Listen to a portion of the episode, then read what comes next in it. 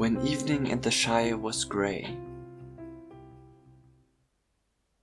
When evening in the Shire was grey, His footsteps on the hill were heard. Before the dawn he went away On journey long without a word. From wilderland to western shore, From northern waste to southern hill, Through dragon lair and hidden door, And darkling woods he walked at will.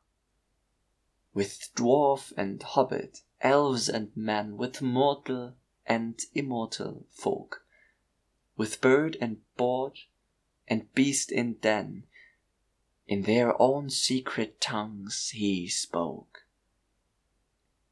A deadly sword, a healing hand, A back that bent beneath his load, A trumpet voice, a burning brand, A weary pilgrim on the road.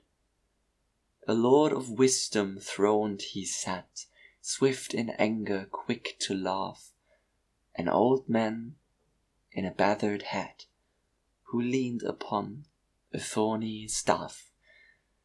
He stood upon the bridge alone, And fire and shadow both defied.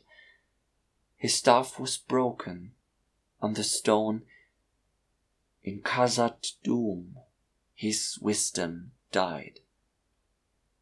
Well, Mr. Frodo, if you do have another go, I hope you'll say a word about his fireworks, said Sam.